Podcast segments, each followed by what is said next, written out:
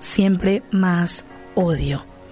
Y vamos a ver un poco qué dice la Biblia acerca de este tema. En Proverbios 10, 10, 12, digo bien, dice lo siguiente, el odio produce más odio, más el amor todo lo perdona. El odio puede llevar a la venganza y a muchas cosas más. Sin embargo, estás lejos de convertirse en el final de la contienda, muchas veces se transforma en un círculo que nunca termina. Y es por eso que la violencia no se termina cuando otra persona responde de la misma manera. Bueno, así también en la Biblia encontramos varios ejemplos y también podemos verlo en nuestra vida cotidiana.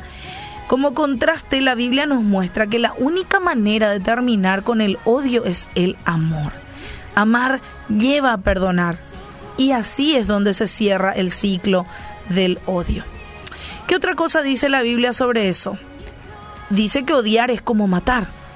Primera de Juan 3:15 dice, todo el que odia a su hermano es un asesino. Y ustedes saben que ningún asesino permanece la vida eterna. Y a menudo tenemos la idea de que los pecados son únicamente las acciones que se realizan o que las personas ven que nosotros realizamos. Sin embargo, la Biblia dice que podemos pecar incluso con el pensamiento. Eso lo dice Mateo 5:28. Y según las escrituras, odiar a alguien es lo mismo o equivale a asesinarlo.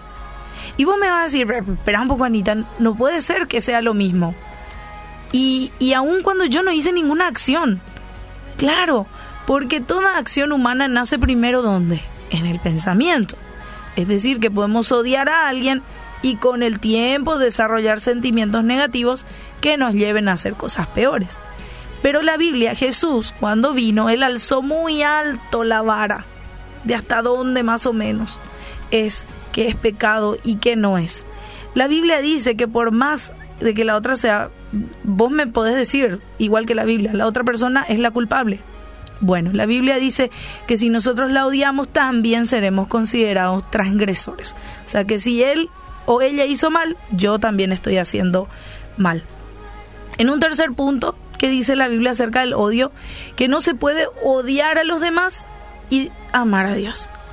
Primera de Juan 4, 19 al 20 dice, si alguien dice yo amo a Dios y odia a su hermano, es mentiroso, porque el que no ama a su hermano, a quien ha visto, no puede amar a Dios, a quien no ha visto. Y tenemos este mandamiento que parte de él, el que ama a Dios, ame también a su hermano. Primera de Juan 9, 11 dice, el que dice que está en la luz y odia a su hermano está en tinieblas todavía. El que ama a su hermano y permanece en la luz, en él no hay tropiezo. Pero el que odia a su hermano está en tinieblas y anda en tinieblas y no sabe a dónde va, porque las tinieblas le han cegado los ojos. Es decir, si yo amo a Dios, por defecto voy a amar a los demás. Por eso la Biblia dice que nadie puede odiar a alguien ni decir que ama a Dios. Es contradictorio porque amar a Dios ya implica amar al prójimo. Y hay muchos pasajes de la Biblia donde Jesús mismo demostró que el amor no debe ser selectivo. Si decimos que amamos a Dios, debemos amar a todas las personas, ya sea que ellas nos hicieron bien o nos hicieron mal. Ahora hay una clase de odio que Dios aprueba. Y vos me decís, espera un poco, ¿cómo? Si me estás diciendo que Dios no quiere que odiemos, hay un tipo de odio que Dios sí quiere. Bueno, en Proverbios 8:13 dice, todos los que temen al Señor odiarán la maldad. Claro, por eso odio el orgullo y la arrogancia, la corrupción y el lenguaje perverso, dice Proverbios. Y a lo largo de estos pasajes vemos que Dios desaprueba el odio. Sin embargo, hay una clase de odio que sí le agrada, el odio a la maldad. Eso sí, y es interesante notar que se, especifica, eh, especifica, ¿verdad?, al mal y no a los que practican el mal. ¿Se dieron cuenta? Dios no dice odiarle al que hace la maldad, sino que dice odiar la maldad. Y a menudo creemos que eso implica rechazar a personas que hacen cosas malas.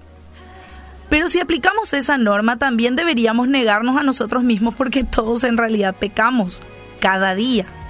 Me incluyo. La Biblia nos dice que odiemos el mal para que no lo practiquemos. Y también para que movidos por amor, motivemos a otros a odiar y rechazar el mal. Después de todo, si caemos en el error de odiar a la gente que hace mal, entonces también estamos incurriendo en pecado. Pero esta tarde mi idea no es que nos señalemos unos a otros, sino que nos señalemos a nosotros mismos y analizar nuestro corazón. ¿Qué tan lleno de odio está? Si estoy odiando a la maldad, solamente estoy odiando a la persona que me hizo mal. Ora a Dios en ese lugar donde estás y decirle, Señor, haceme libre de todo odio, haceme libre de todo sentimiento, de toda emoción que no venga de vos. Y en vez de eso, dame amor.